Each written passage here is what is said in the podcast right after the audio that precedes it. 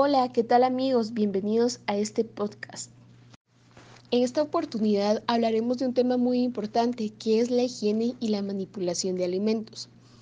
Nuestro objetivo es aportar los conocimientos y herramientas necesarias para que las amas de casa, cocineros, dueños de establecimiento de comida aprendamos a manipular higiénicamente los alimentos para evitar enfermedades transmitidas por alimentos, debido al desconocimiento sobre cómo diferenciar alimentos en buenas condiciones y cómo manipularlos, cocinarlos, almacenarlos, entre otros, de manera adecuada.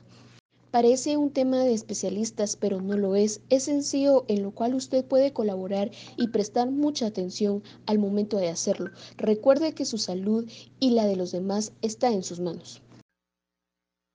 Como primer punto, aprenderemos la forma correcta de lavado de las manos. Esto deberá hacerse cada vez que vamos a cocinar, toquemos superficies o objetos contaminados, por ejemplo, después de usar el sanitario o manejar dinero, entre otros.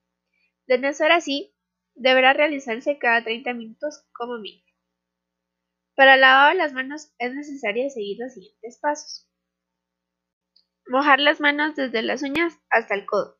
Aplicar jabón desinfectante frotando las manos y el antebrazo aproximadamente de 20 a 30 segundos. Limpiarse las uñas con un cepillo plástico. Enjaguarse las manos con agua potable. Si en dado caso el jabón no contiene desinfectante, enjaguar las manos con germicida. Secarse las manos con toalla de papel. Esto dando pequeños golpecitos.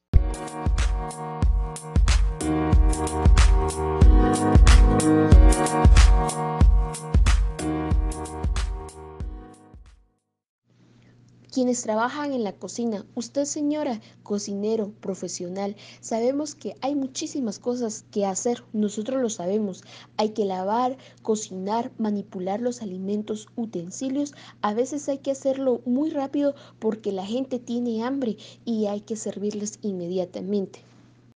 Pues bien, en estos pequeños detalles, ahí precisamente en manipular, lavar alimentos y utensilios está la clave de todo, por eso quiero que presten atención al siguiente punto. Pasos para lavar, soluciones desinfectantes para equipos, utensilios, materia prima o también superficies de trabajo.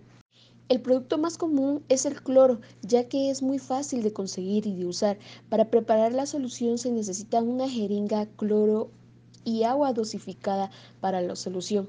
Por cada 50 partes por millón de agua deberá agregar 5 ml de cloro y remover. Por cada 100 partes por millón de agua, un centímetro cúbico de cloro. Por cada 200 partes por millón de agua, 2 centímetros cúbicos de cloro. Con esta fórmula usted podrá preparar la cantidad que desee, pero recuerde que con la solución tiene un tiempo de vida de 2 horas. ¿Cómo usarlo? Para el lavado de vegetales.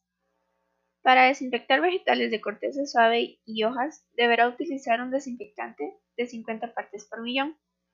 Para vegetales de corteza dura, utensilios y superficies que tienen contacto con los alimentos, deberá utilizar una solución de 100 partes por millón. Por último, si desea una solución para otra superficie, debe utilizar la solución de 200 partes por millón.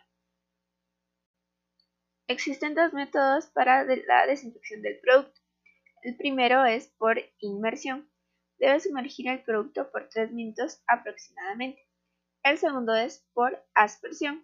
Con un atomizador rociar cuidadosamente el producto.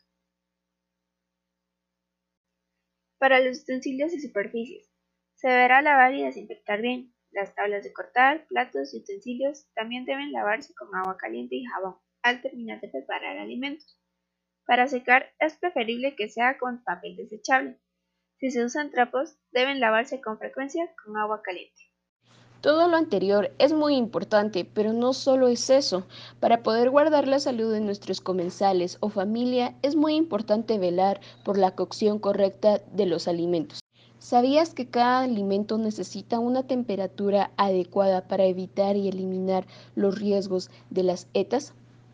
Sí, más que todo con los alimentos que contienen proteína, por ejemplo las carnes, que son alimentos de alto riesgo.